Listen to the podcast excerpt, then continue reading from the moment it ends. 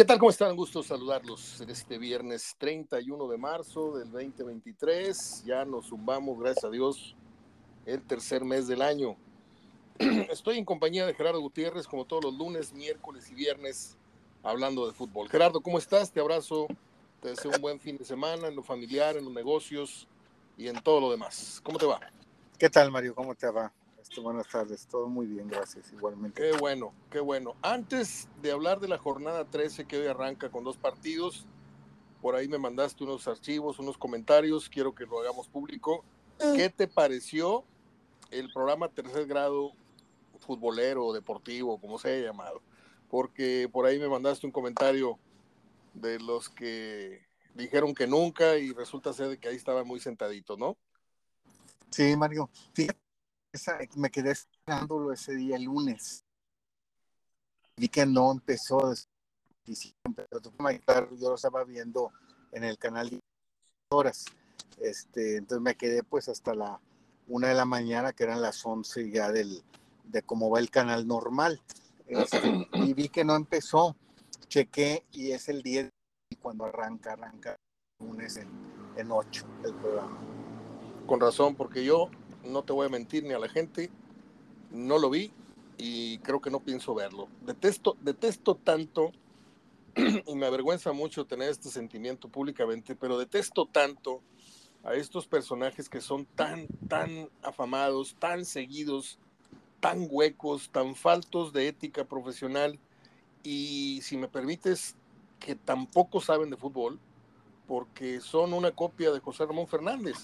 José Ramón Fernández es un buen conductor, tiene el mérito de rodearse de buenos elementos, pero a la hora que tú lo ves analizando el fútbol, no sabe otra más que golpear, no sabe otra más que ir en contra del América, no sabe otra más que apoyar a los Pumas, al pueblo y a las Chivas, no sabe otra más que defender al Real Madrid, no o sea, pero no hay un análisis, el análisis lo tienen los colaboradores, pero yo tengo años siguiendo a José Ramón, le respeto su trayectoria, sus ganas de, y su disciplina de estar, y, con sus años, pero de conocedor muy poco. Y creo que David y André Marín, que son sus hijos putativos en esto, este, son dos gotas de agua, son dos muchachos que, que se han hecho de un hombre a base de golpeteo y golpeteo y, y, y, la polémica barata.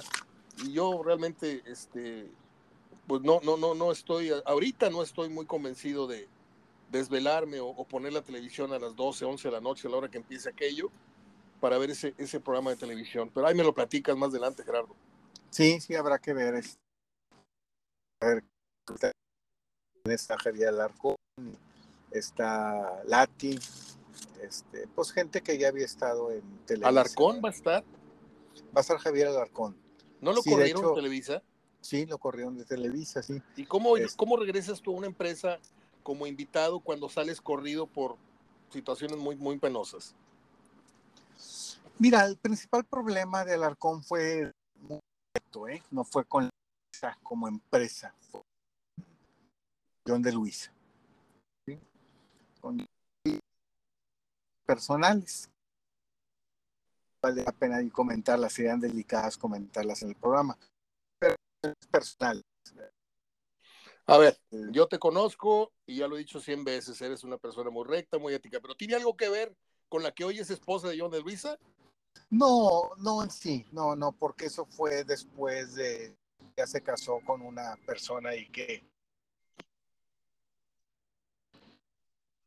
pero por ahí tiene acuérdate que donde el, el jefe máximo era John de Luisa y y el que tenía todo lo operativo era Javier Larcón, pues siempre tienes que meter este, las caras bonitas, la, el lado femenino y todo, ¿verdad? Y de repente pues hay esos pleitos entre ellos dos, por otro tipo de situaciones, ¿verdad? Pero no fue en sí con la empresa, no fue en sí con la empresa.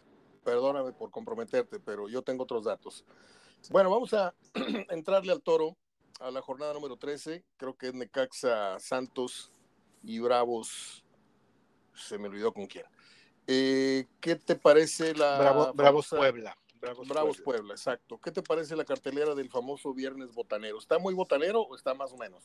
No, ayer le decía a, una persona que trabaja ahí en la oficina conmigo, muy desangelados todos los viernes de esta temporada. No este, todos. Muy desangelados, generalmente ya no son partidos buenos, ya los partidos buenos les son más atractivos para las televisoras dejarles los sábados, este, y, les fueron incluso más atractivos los domingos después de las 6 de la tarde o, o el de las 12 del día, pero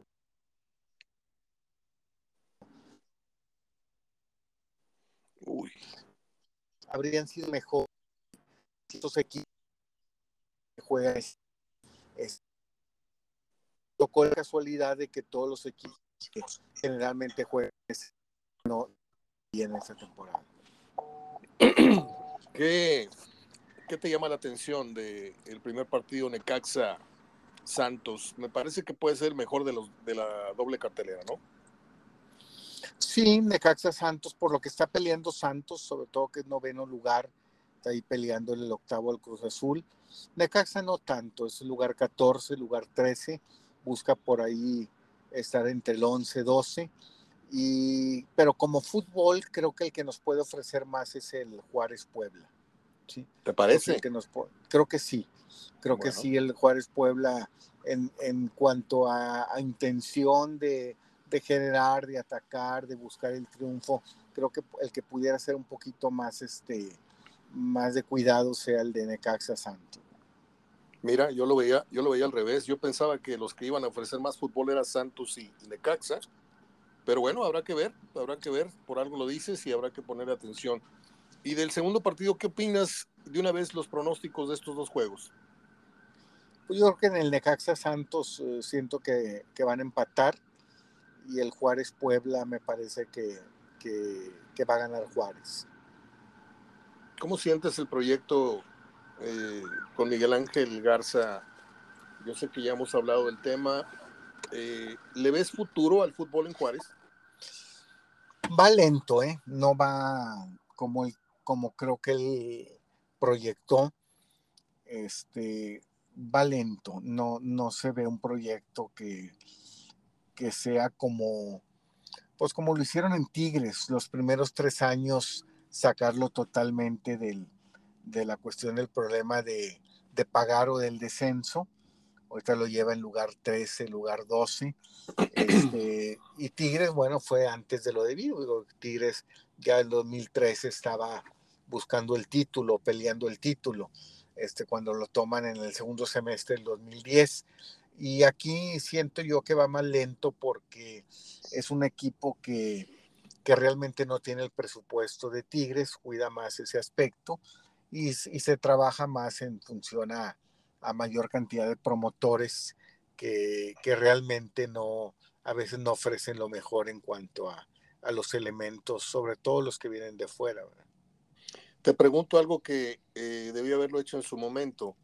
Eh, ¿La ruptura esta del Tuca Ferretti con Bravos también representó un divorcio con Miguel Ángel Garza o simplemente nos vemos más adelante? Porque quien quite y, el Tuca agarrando fuerza, pues tenga un día un voz y voto para decir, oye, ¿por qué no traen a Miguel Ángel Garza a la estructura de Cruz Azul? O sea, se me ocurre. No, están muy bien, quedaron muy bien. Fue simplemente que el Tuca Ferretti consideró que se precipitó, que debió haber tomado las cosas con más calma y que no era para él ese, ese equipo, ¿verdad? Miguel Ángel Garza porque estaba en otra posición, pero eh, decidió no seguir, pero no terminaron mal. Pero, ¿por qué no, no esperó el Tuca Ferretti a que Miguel Ángel Garza le fuera montando un equipo a la medida del Tuca? O sea, ya no había presupuesto, ya no había paciencia, este, o ya el Tuca estaba aunque habló muy bonito de la, de la ciudad y todo, ya el Tuca ya estaba totalmente decepcionado de ese equipo.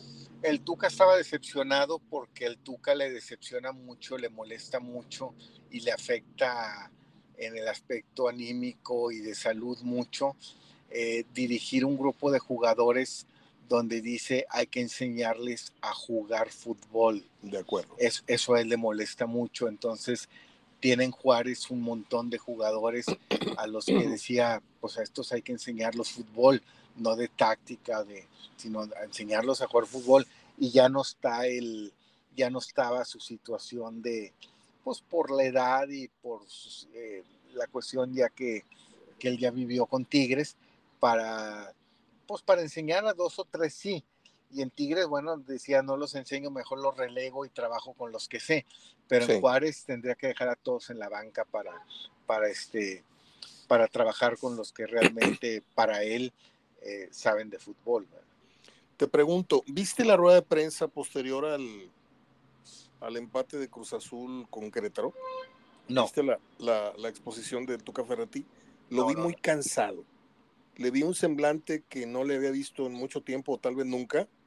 No sé si se avejentó, no sé si ya es un bajón de energía, no sé si ese día estaba muy demacrado, muy cansado, mal dormido, pero se le veían los párpados y los ojos a medio abrir y sus respuestas muy, par, muy parcas, no muy parcas, muy en un tono que no es el del Tuca. El Tuca o está muy contento y sale muy vacilador o está muy encabronado, ¿sí? Con los medios.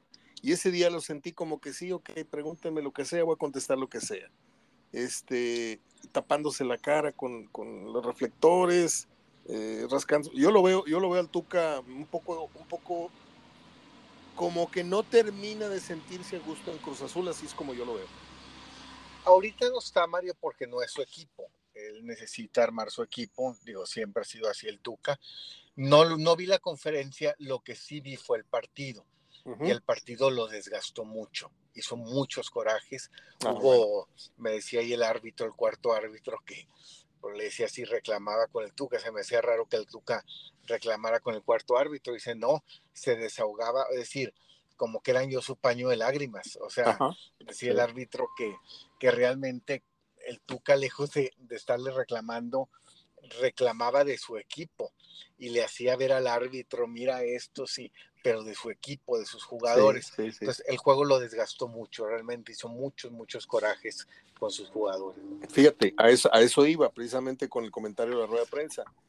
Conociendo tantos años y teniéndolo muy de cerca tú y yo aquí en, Monterrey, analizando sus actitudes, sus gritos, sus declaraciones, sus, sus arrebatos del humor, viéndolo en la banca en este partido con, con Querétaro, yo vi que hubo una jugada en donde se equivoca un avance y entregan mala pelota, era una descolgada, y el Tuca en lugar de explotar, se voltea a su banca, pero en una, en una forma muy dócil, levanta los brazos y los deja caer como diciendo chinchero. El Tuca de otro tiempo, o el Tuca en otro día, hubiera mentado madre si hubiera, se le hubiera visto el gesto adusto, se le hubiera...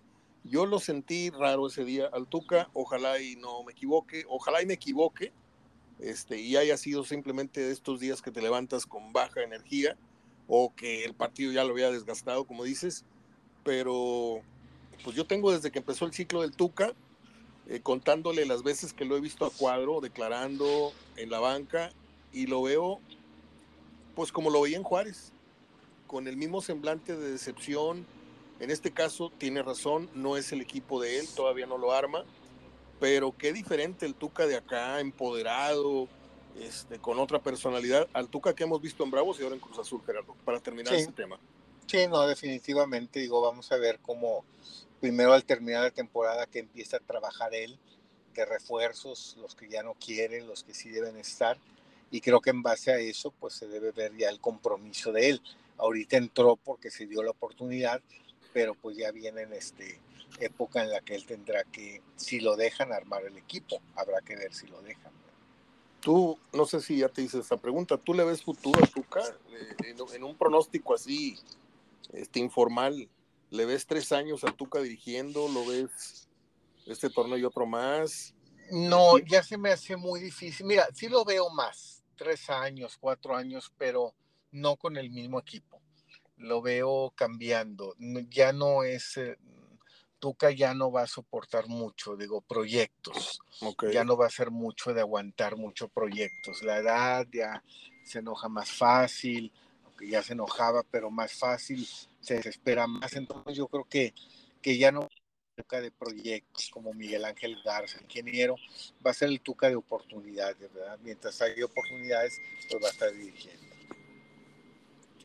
Oye, este, ¿dónde lo ves terminando su ciclo como entrenador? ¿Lo ves retirándolo, retirándose en Pumas, acaso? Pudiera ser, pudiera ser este que Pumas al final tenga una oportunidad, este, pero yo no creo que ya agarre un, eh, dentro de sus ganas por seguir dirigiendo, yo ya no lo veo en un, en un San Luis, en un Mazatlán, en, en un Juárez, ya no lo veo en un equipo así sin rumbo, sin proyecto.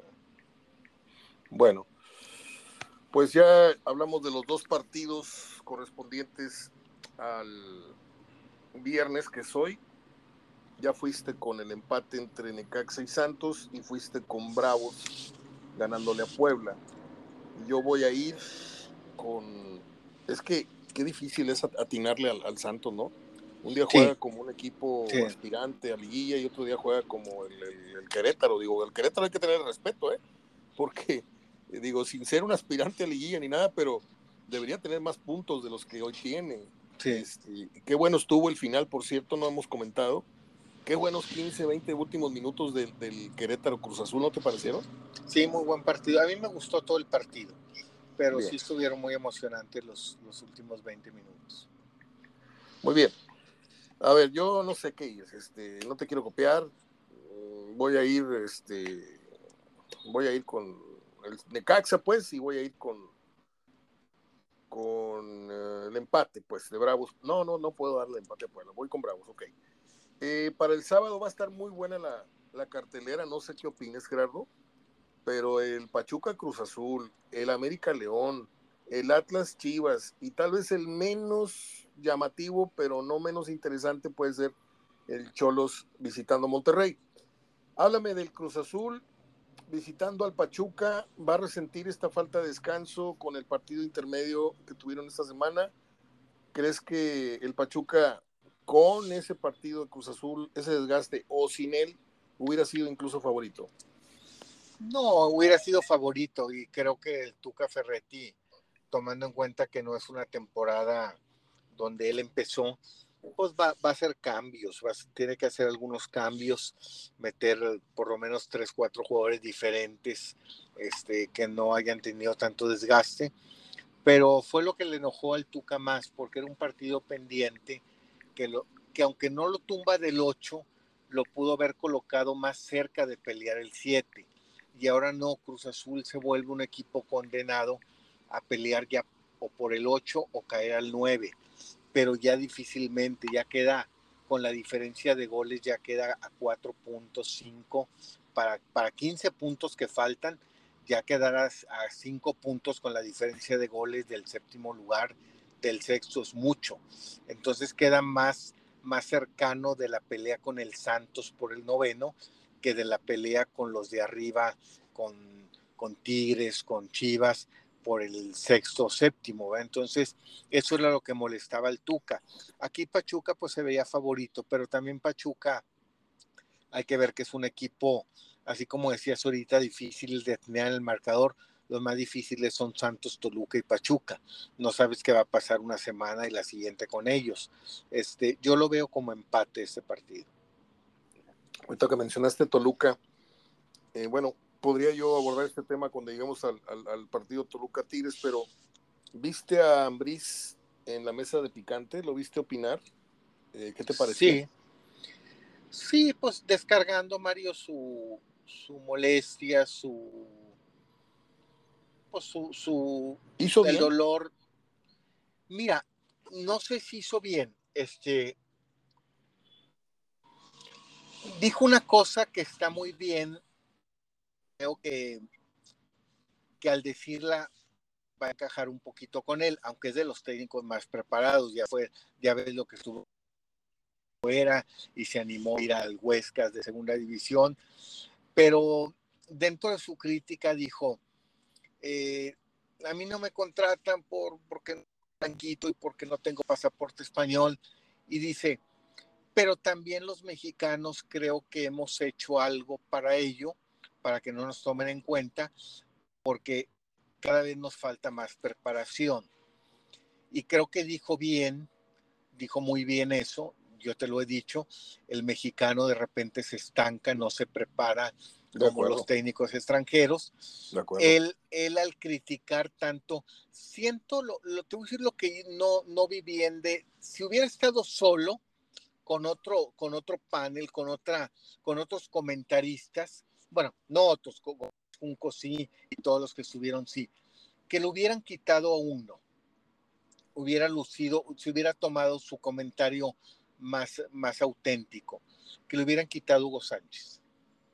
De acuerdo, porque Hugo siempre interviene con el yo, con el a mí me pasó. y le dio segunda y se ganchó a Ambriz y se hizo compadre de Hugo y, y, ya ves, a mí tampoco y se hizo la víctima. Y Hugo, no me dejará mentir, Hugo no me dejará mentir. Y a mí, al, a mí al señor ya nos hubieran corrido y este, creo que, si lo hubiera, creo que si le hubieran quitado a Hugo, sus quejas hubieran sido más auténticas. Aquí lo que llama la atención no es lo de Ambriz, Mario. Me llama la atención que en la última semana, desde el juego de, de Jamaica para acá, de la fecha FIFA para acá, tres técnicos se han pronunciado en contra del proyecto y en contra del actual técnico. ¿Sí? Y eso ¿El Piojo Almada y Ambriz? No, el Piojo no tanto todavía. Eh, eh, Bucetich, con sarcasmo, voy a decir con sarcasmo, no, Almada también habló y también habló el Piojo, no, con sarcasmo. Bucetich, Tuca y, y Ambriz. ¿Qué dijo, qué dijo Bucetich que no lo vi? Bucetich dijo que a como empezó el proyecto, ya lo, ya, corrido, ya lo hubieran corrido. Exactamente. Con esos dos partidos. Sonó como sarcasmo. ¿Sí? A lo mejor es auténtico, pero sonó, me refiero, soltó con un cierto dolor, con un cierta, como que todavía trae eso de hace 11 años, de 10 años lo trae muy clavado, ¿sí? Este, lo de, lo, lo de este Ambris, bueno, ya lo escuchamos, y el caso de, de, Tuca Ferretti, lo raro que se me hizo es que el Tuca jamás habla de un proyecto aquí no hubiera hablado, en Monterrey no, nunca lo, escuché en, la, en Monterrey en una conferencia de su equipo hablar de la selección. De acuerdo. Y ahí dedicó su, toda su, a, criticar a la selección, a criticar a Irving Lozano, a criticar a Guillermo Ochoa, a criticar al técnico que se quejó, defendió, que se quejó de los abucheos. Raro raro en Tuca que de una de Cruz Azul, ¿sí? Y que hable de los abucheos, donde se, puso del lado de la gente, no del lado de Irving, los, del lado de Ochoa, ni del lado de los jugadores que, se quejaron, como diciendo aguanten. Y es la selección. Entonces, ya en, cuatro días se pronuncien dos técnicos tan serios, tan cuidadosos para hablar de un tema como es Bucetich este, Tuca, este, y luego han sentarse en un programa a, decir que si no es güerito y tiene pasaporte español, pues de esa unión que no hay, de esa, ya empieza a ver uno por donde uno no empieza a creer en el proyecto. Entonces ya si los técnicos de equipos, de clubes, eh, se manifiestan así, pues eh, tendrá que ver muy bien Coca en dónde está parado, ¿verdad?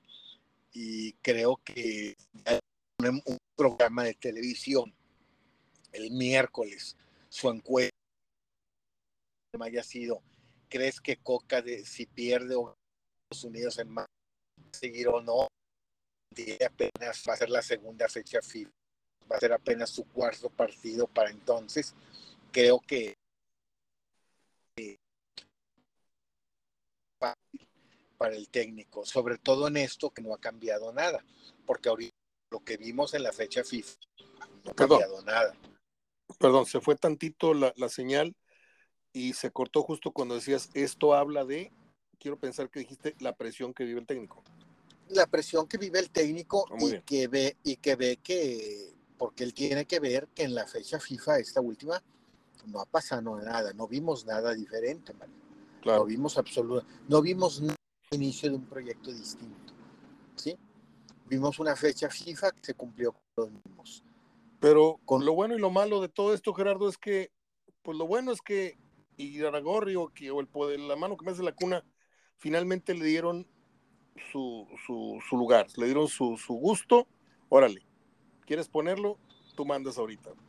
Y lo, lo malo para Iragorri es que lo pueden tronar muy temprano y todavía hay mucho tiempo por enderezar en materia de dirección técnica. Pueden, pueden nombrar a, a uno de los dos candidatos naturales que, que, estaban, porque el enojo de la gente es que ya estaban entusiasmados o, con Almada o con Ambriz o con el Piojo, ¿no?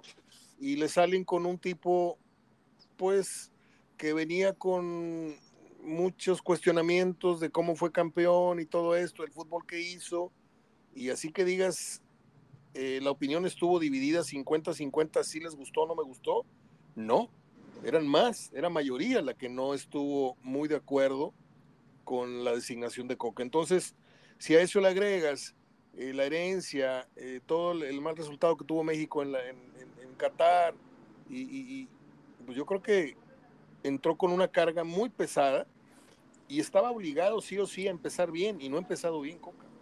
No, y creo que esto que pasó el domingo pasado y los comentarios de los que empiezan a manifestarse como directores técnicos, no por querer el puesto, no, por, por ver que no hay proyecto, creo que esto debe estar afectando ahorita el, el a quién van a designar a fines de mayo como sucesor de John de Luisa. Acuérdate que falta esa tarea, esa parte. Y creo que la gente de Iraragorri debe estar empezando a trabajar muy duro en, eh, que quede alguien pueda seguir apoyando este proyecto de Coca, porque que no lo apoye y que se tome del resultado de mayo contra Estados Unidos en, en la semifinal de la Copa de Naciones para quitarlo. Si pierden, ya sería el tercer partido eh, ya de compromiso oficial con Estados Unidos que perderías de manera consecutiva. Y otra ventaja también creo para la federación es que Coca es un técnico, pues, casero, y por casero hablo de un técnico barato, al cual se le leyó la cartilla y, y no hay indemnización en caso de que lo corran, tengo entendido. Sí, y así es, sí, debió haber hecho otro, otro, sobre todo porque no hay presidente de federación. Y sí. creo que también eh, pues, después de esos dos pero sí, en junio empieza la Copa de Oro y que así oye mal de ganarla. Estar viendo. Uy. Te estoy, te estoy, ya tenemos 15 segundos que te perdí la señal, Gerardo. Eh, quédate conmigo. Sí es media hora, te, molesto 15 minutos más, te voy a marcar telefónicamente para que la gente escuche perfectamente el resto del programa. No te vayas. Perfecto. Bien, seguimos. Aclaro, es una falla técnica. A veces este método de mandar este, esta liga, este link, para ofrecerles a ustedes la mejor calidad del sonido del entrevistado eh, a veces resulta y a veces empieza a fallar, empieza a mariconear a los 25, a los 30 minutos, empieza medio a falsear la, la comunicación. Y no quiero hacer la prueba nuevamente por ese medio, prefiero a la segura y a la, a la, a la manera antigüita, que es marcando telefónicamente y grabando muy cerca del micrófono de, esta, de este iPad. Entonces, Gerardo, eh, ¿cuál es tu corazonada, aunque suene muy repetitiva, porque hay gente que no nos escucha todos los días? Pero para ti, a piedra y lodo, Coca llega al Mundial o crees que va a haber situaciones y compromisos que lo van a, ahora sí que comprometer demasiado? ¿Tú crees que libre esos, esos escollos? Mira, lo que sé nada más es que va a ser un juicio más duro, partido tras partido. Y sobre todo de aquí a julio, que es la Copa de Oro y estos compromisos. O sea, acuérdate que México no tiene compromisos para el Mundial Valederos, digo, eh, en el sentido de eliminatoria, sí. salvo que vienen de mayo, que es la Copa de Naciones, y eh, los que vienen en junio, que es la Copa de Oro. Yo creo que México, lo que sí sé es que no va a ser como Martino, que Martino te podía perder cuatro partidos seguidos con Estados Unidos y luego irse después de esos cuatro partidos, mes y medio a, Argentina y no pasa nada. No, aquí creo que Coca va a estar sujeto a evaluación partido tras partido, objetivo tras objetivo. Creo que el primer objetivo es en mayo, con la semifinal contra Estados Unidos, y luego la final, si es que la gana contra Canadá o otro rival que está también en esta, en esta Copa de Naciones, y luego en junio con la Copa de Oro, que, que creo que va a ser exigida, creo que va a ser un título exigido para México. Y creo que esos dos torneos, ya con un nuevo presidente de federación para entonces, va, va a llegar a, a ver eh, si Coca continúa o no continúa, o si siguen con el proyecto o le interrumpen el proyecto. Pero, pero creo que si Coca pasa, este año, eh, pues ya debe, debe continuar para, para el Mundial. ¿Estás consciente, estoy cierto de ello, en que en la, en la Nations League vamos a enfrentar en semifinal Estados Unidos y si por ahí pasamos, vamos seguramente con Canadá? O sea, ¿tú crees que brinquemos esas dos trancas? Porque yo no veo a México ganando esa, esa, esa copa, ¿eh? Hoy no lo veo. No sé más adelante. no. hoy no, hoy va a ser exigida y la va a tener que ganar Mario sin, sin, sin entrenamientos, ¿verdad? Porque en la próxima fecha FIFA, que es en abril, a fines de abril, eh, la última semana de abril, no vienen los europeos. No, no vienen porque no es fecha FIFA, o sea, es una fecha donde va un amistoso contra Estados Unidos para que trabaje Coca, pero los equipos no prestan a los europeos, va a ser con puro, puro jugador de la Liga MX. Y no creo que con ellos, Mario, que es lo más parecido a lo que enfrentaste a Surinam, te vayas a jugar el 24 de mayo, el 22 de mayo, el boleto de la, para la final de la Copa de Naciones. Yo creo que va, ahora para ese partido vas a volver a ver otro equipo muy parecido al de Jamaica. Y ya sabes lo que te ofreció el de Jamaica casi nada. Entonces es como quien dice, después del domingo pasado, vuélvelos a juntar en mayo y vuélvelos a poner nomás que ahora contra Estados Unidos, allá en Estados Unidos. Entonces sí es difícil.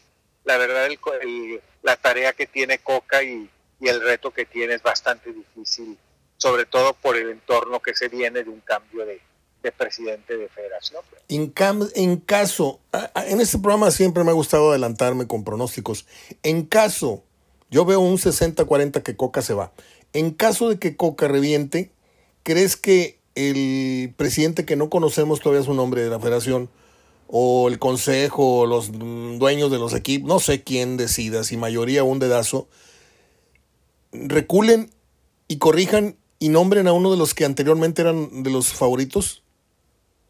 Sí, Mario, porque en el fútbol acuérdate que así se trabaja y Raragorri que eh, afina él para que lo pueda apoyar en el proyecto, pero si no lo es, van a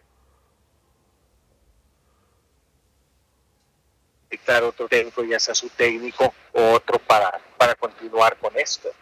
Fíjate que no era el sistema, es tu línea telefónica la que se corta. Yo pensaba que, que fallaba el, el método de, de, de, link y de pronto se va, se va, digo, es, normal, hay, días buenos, días malos en la, la, telefonía, pero eso me saca mucho, me, me, me, aclara muchas dudas en cuanto a la confiabilidad de, del sistema de link. No es el link el que falla, es, es a veces mi teléfono, tu teléfono, los que se van de, de la línea. Gerardo, me quedan, como hablamos, tienes un compromiso a la 1.50 y no voy a, a, a rebasar ese tiempo. Entonces quiero darle celeridad. ¿Qué vas en el América León? Me parece muy atractivo el partido. Sí, América León, voy a América. Yo voy empate. ¿Qué vas en Monterrey Cholos? Monterrey. Vamos, Monterrey. ¿Qué vas en el clásico Tapatío? En el clásico Tapatío vas en el Jalisco. Sí. Eh, voy a ir. Vamos Atlas, ¿no? de Chivas. Vas a ir Chivas, órale. Yo quiero que gane el Atlas, porque hay una persona que quiero mucho que le va al Atlas. No ve los juegos ni va al estadio, pero le va al Atlas. Ella dice que le va al Atlas. No sabe ni quién juega en su equipo, pero le va al Atlas. Y también tengo muy viejos amigos. Tengo un amigo que se llama René Aguirre. Lo conocí en 1978. Cumple el 4 de septiembre, el mismo día que yo. Es biólogo marino. Es de Guaymas, Sonora y tengo 30 años de no verlo, y es el primer aficionado al Atlas que yo conocí en mi vida, por eso me acuerdo tanto de él. Un abrazo para él donde quiera que esté. ¿Qué vas en el Toluca Tigres? Ándale. Toluca Tigres, eh, yo creo que va a ganar Toluca. Eso, así me gusta, no le tiemble. Yo voy Toluca. En el San Luis Mazatlán, ah, este no hay que perdernos, este partido está buenísimo para echarse una siesta. ¿Qué vas? Pues te la pone fácil estando Romano en el Mazatlán. Siempre pierde. Voy San Luis. Órale, San Luis. Yo voy Mazatlán, ándale. Para que se te quite. ¿Y qué vas en el Querétaro? Ah, este sí, ya fuera de sarcasmos. Este sí va a generar mucha atención porque es el debut del Turco Mohamed y va contra Querétaro, que no está muy fácil que digamos la cosa. ¿Qué le auguras a Mohamed en Pumas en lo que resta de torneo y qué vas en este partido?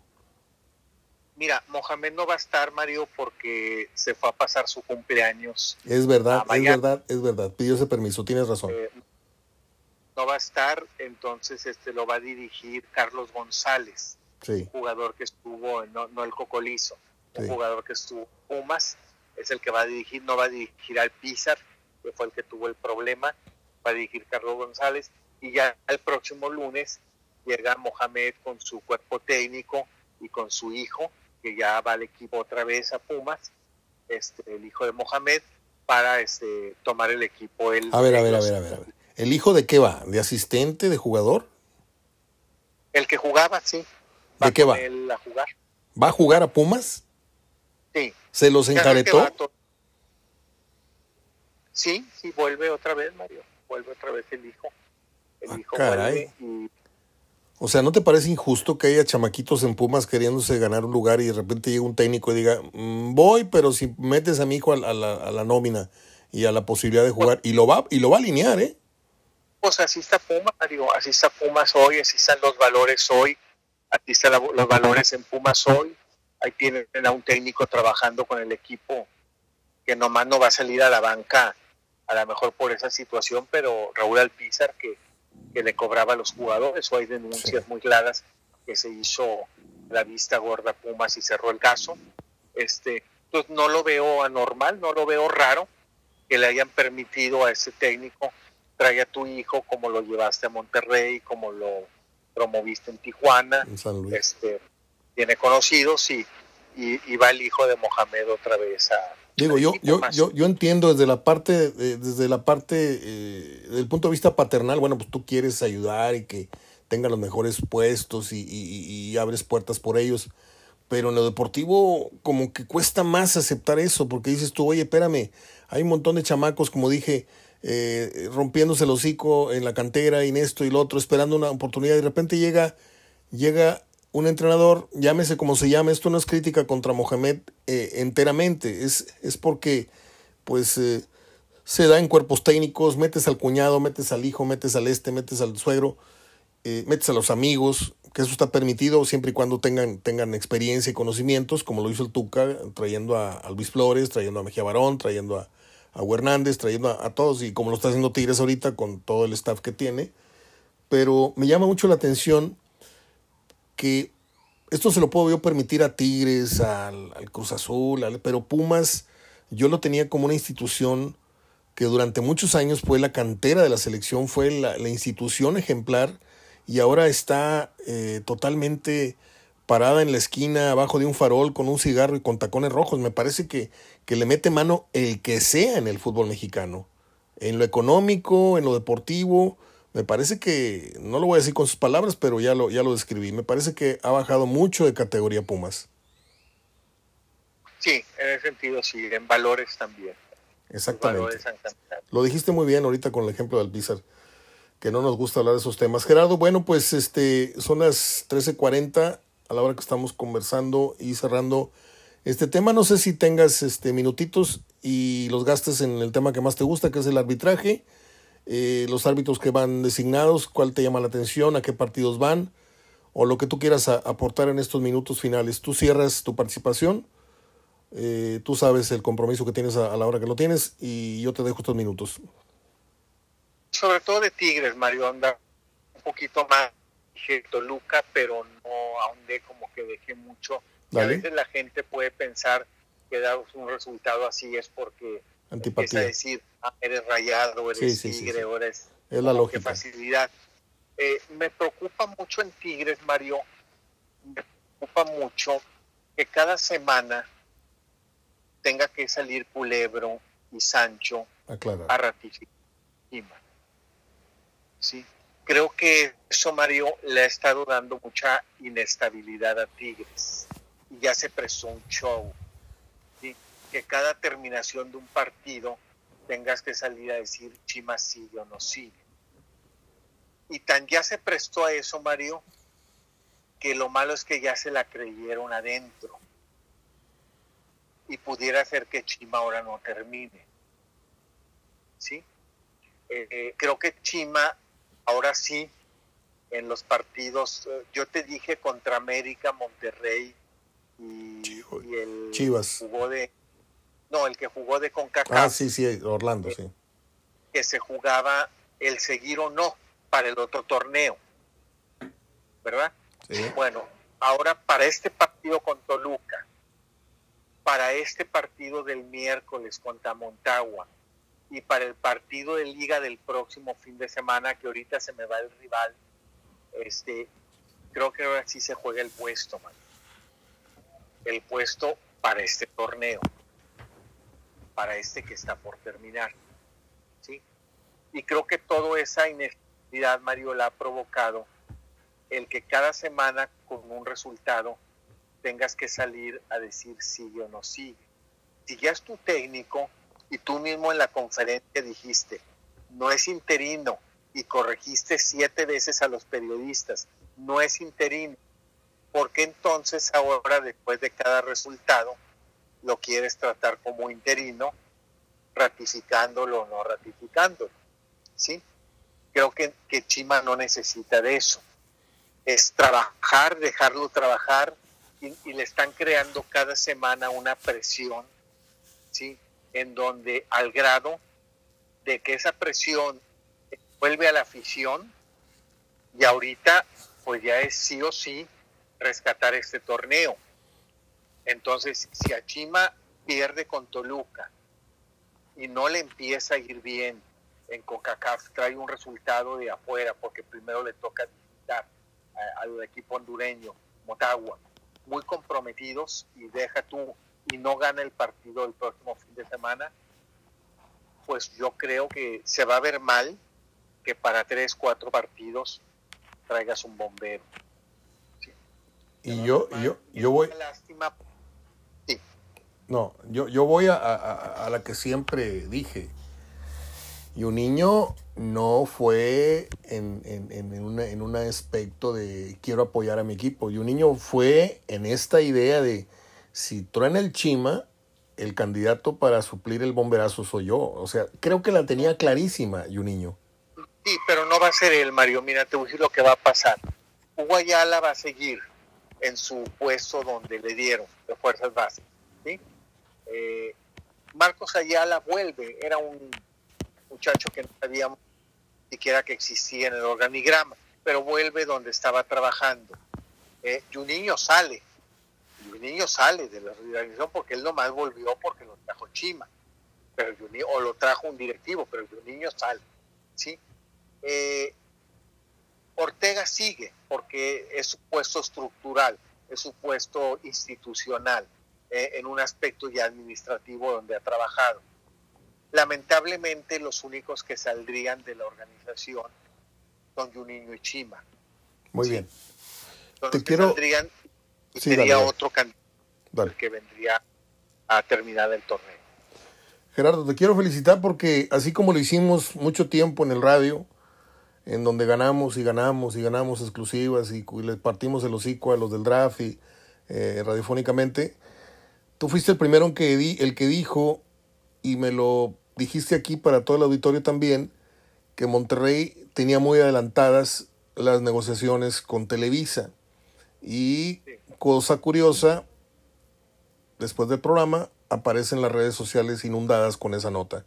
No estoy parándome el cuello que escuchen el programa, sino que simplemente estoy dando el crédito de que tú fuiste el primero que adelantó esa, esa noticia. Sí, lo comentamos que aunque se iba a dar hasta fines de mayo, pero sí cuando tú me preguntabas te dije, no, no, es prácticamente un hecho. Y sí, hablar de un 99% ya como, como ahora esta semana se ha, se ha publicado en algunos medios, este sí, pues es un hecho el que, el que Monterrey va a cambiar este, y va a volver a, a Televisa. Monterrey.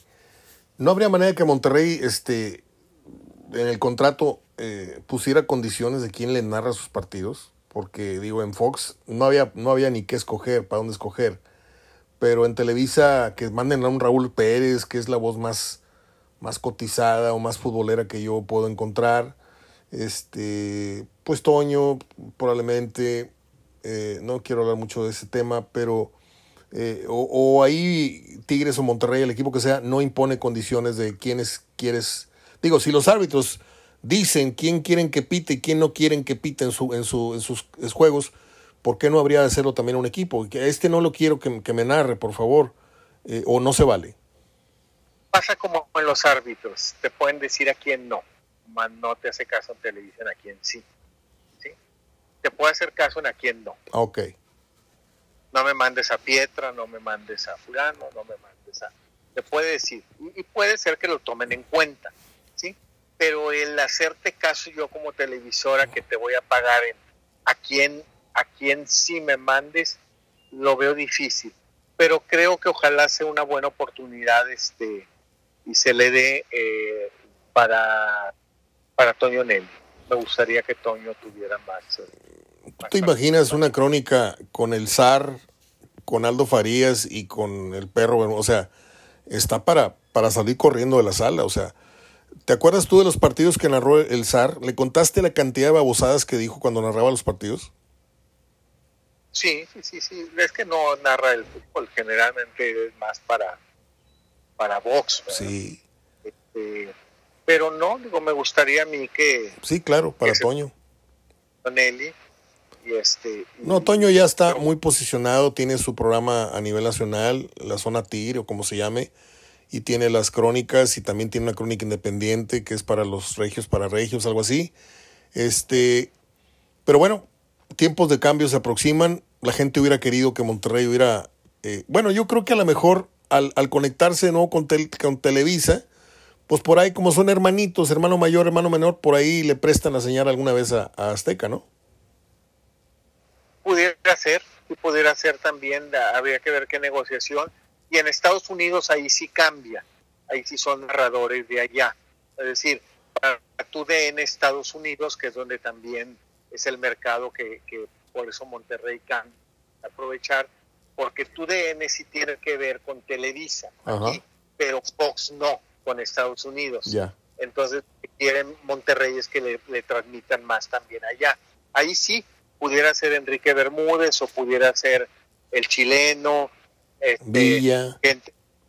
¿sí? y no puedes decir nada, Villa, que también está allá, pero acá en las locales, pues Televisa tendrá que buscar pues cuáles son las voces que más pueda acomodar y creo, por eso te digo que sería muy justo que, que, fuera gente de conocimiento que, que vive acá, acá con los equipos y que también es buen cronista, además como Estonio, este, así como le dan oportunidad en el Atlas a, a, este muchacho, eh, el Ágala, ¿verdad? Sí. Este, también, pues ojalá también tenga, tenga esa posibilidad Toño ahora con, con el cambio de, de televisor. A ver, Gerardo, ¿puedes contestar o no? Del 0 al 10, ¿qué calificación le das a todo lo que es imagen, voz, conocimiento, Aldo Farías? pero tú estás, junta, estás juntando todo en uno. Bueno, futbolísticamente, futbolísticamente, lo que aporta o deja de aportar. Algo para lo que aporta. Este, yo creo que se ha esforzado, es un muchacho que se ha esforzado, de donde estaba a, a, donde se ha ¿Qué calificación le pusiste? Ha desentonado, pues todavía sigue creciendo y, debe estar creciendo. Este, y está luchando contra la cuestión del norte del país, digo, contra el centro, créeme, pero todavía hay centralismo porque ya estaba en narraciones, lo quitaron en narraciones y lo dejaron nomás como comentarista y luego no le llevaron al mundial. Pero yo creo que es un muchacho que va en un 8.5 todavía, todavía tiene para, para mayor crecimiento. No, pues está bien. Te mando un abrazo, Gerardo. Hablamos el próximo lunes y a ver qué tal salen los partidos y nuestros pronósticos. ¿Te parece? Claro que sí, Mario. Estamos en contacto. Abrazo, Gerardo Gutiérrez, amigo, colaborador de muchos, muchos años.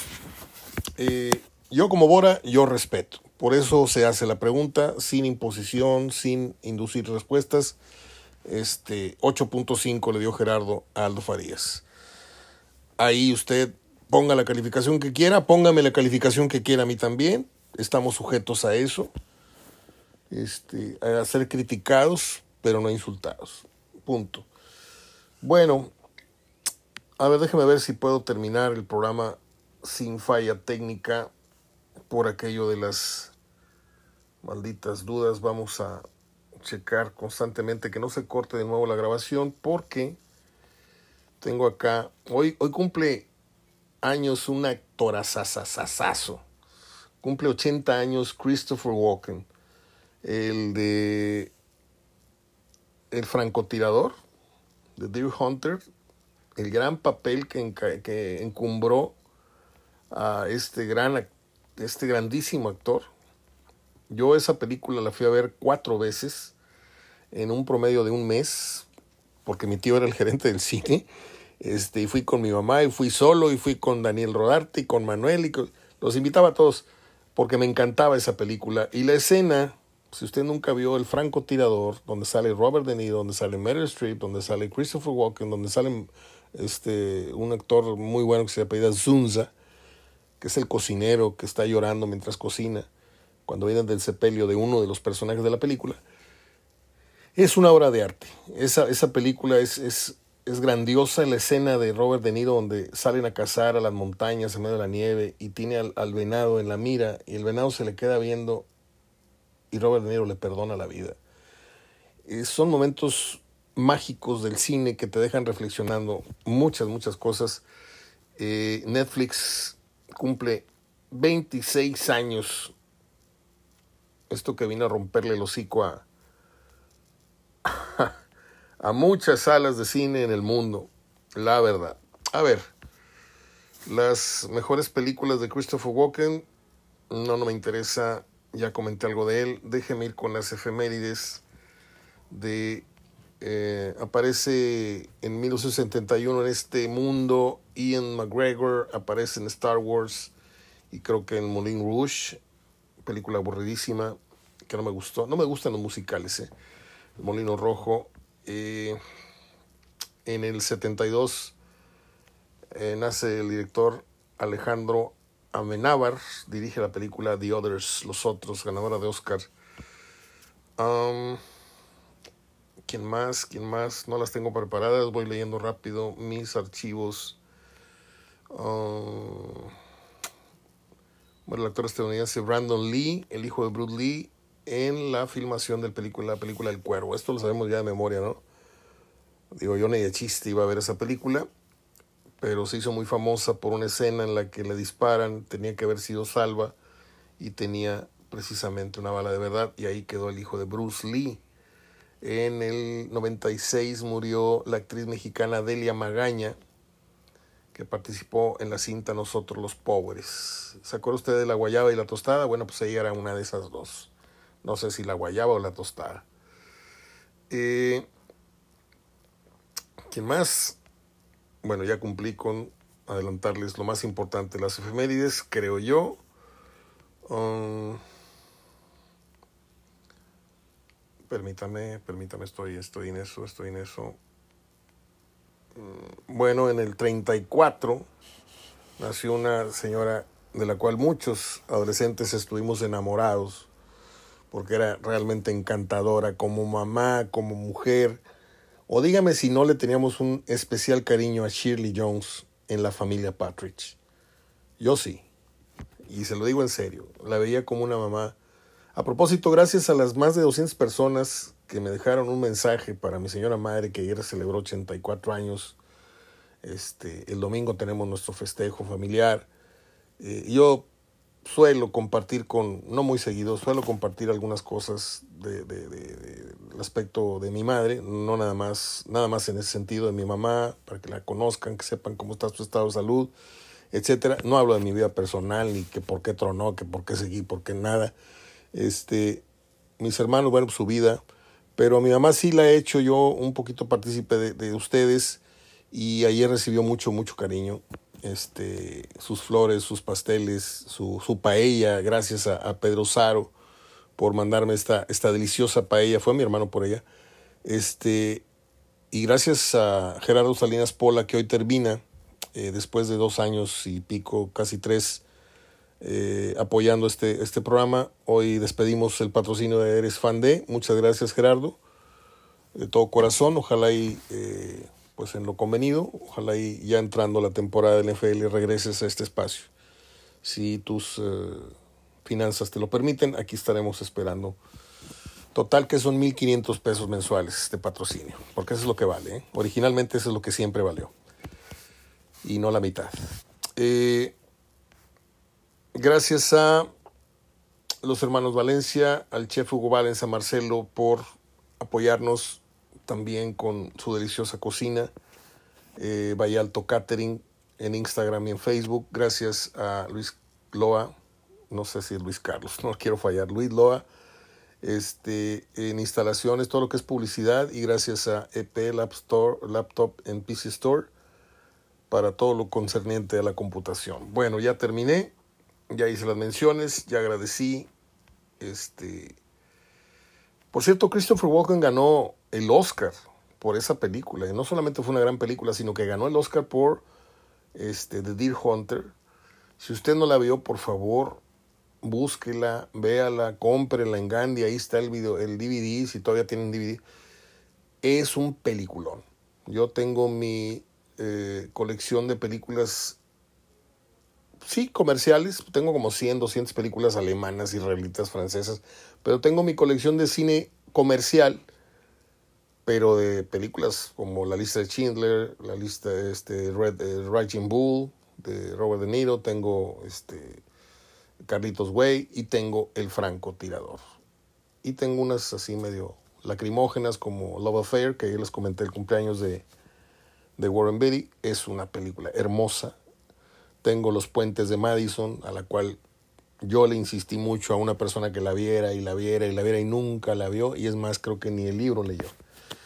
Es una de las joyas. Por cierto, Clint Eastwood, que ya va a pisar los 100 años, no sé cuántos tiene, que está grandísimo el señor, está preparando su última, última película. Se va a retirar con su cinta número 40. Gran director. Bueno, pues ya hablé de fútbol con Gerardo, ya hablé de efemérides, ya hablé de cine, ya hablé de mi madre, ya agradecí, ya le agradecí a Gerardo, a Eres Fan de, eh, ya mencioné a los demás patrocinios y apoyos. Y ya me voy. Ha sido una gran semana. Venimos de un gran descanso, venimos de, de también de trabajar mucho. Un abrazo hasta Cancún a mi brother Rafa Chávez. Y bueno, estamos regresando el lunes a frotarnos las manos para que este sábado que promete tanto con estos partidos que voy a reiterarlos. El sábado es el Pachuca Cruz Azul a las 5, el América León a las 7. Híjole, voy a tener que estar sapeando de un partido a otro porque sí me llama mucho la atención el América León. El Monterrey Cholos a esa misma hora, 7:15. Y en la noche, si las condiciones creo que sí, no, no, no va a llover mañana en la noche acá. Vamos a poner la parrillita, vamos a poner un costillar, de cerdo, vamos a poner unas cebollitas cambray, vamos a poner algunas cositas, chilorio, queso fundido y vamos a ver el clásico Atlas contra Chivas. Mis favoritos ya los dije, en el Necaxa Santos voy Santos, en el Juárez Puebla voy Juárez, en el Pachuca Cruz Azul voy Pachuca, en el América León voy León, en el Monterrey Cholos voy Monterrey, en el Atlas Chivas voy Atlas, me voy el empate, pero voy Atlas. En el Toluca Tigres, perdón amigos, Tigres voy Toluca. En el San Luis Mazatlán, era Guasa, no voy Mazatlán, pero Gerardo odia a la Volpe y odia a Romano, entonces yo le contesté así de bote pronto, pero obviamente voy con San Luis. Saludos Gerardo, no te enojes. Y en el Querétaro, en Querétaro Pumas, ¿qué creen? Voy Querétaro. Es todo. Me despido con un fuerte abrazo sincero y agradeciendo todo el cariño para mi mamá, para quienes tuvieron esas, esas atenciones. Y para los que no, pues la porra los saludos. No, no se crean. Abrazo, hasta el próximo lunes. Abrazo de gol para todos. Soy Mario Ortega hablando de fútbol.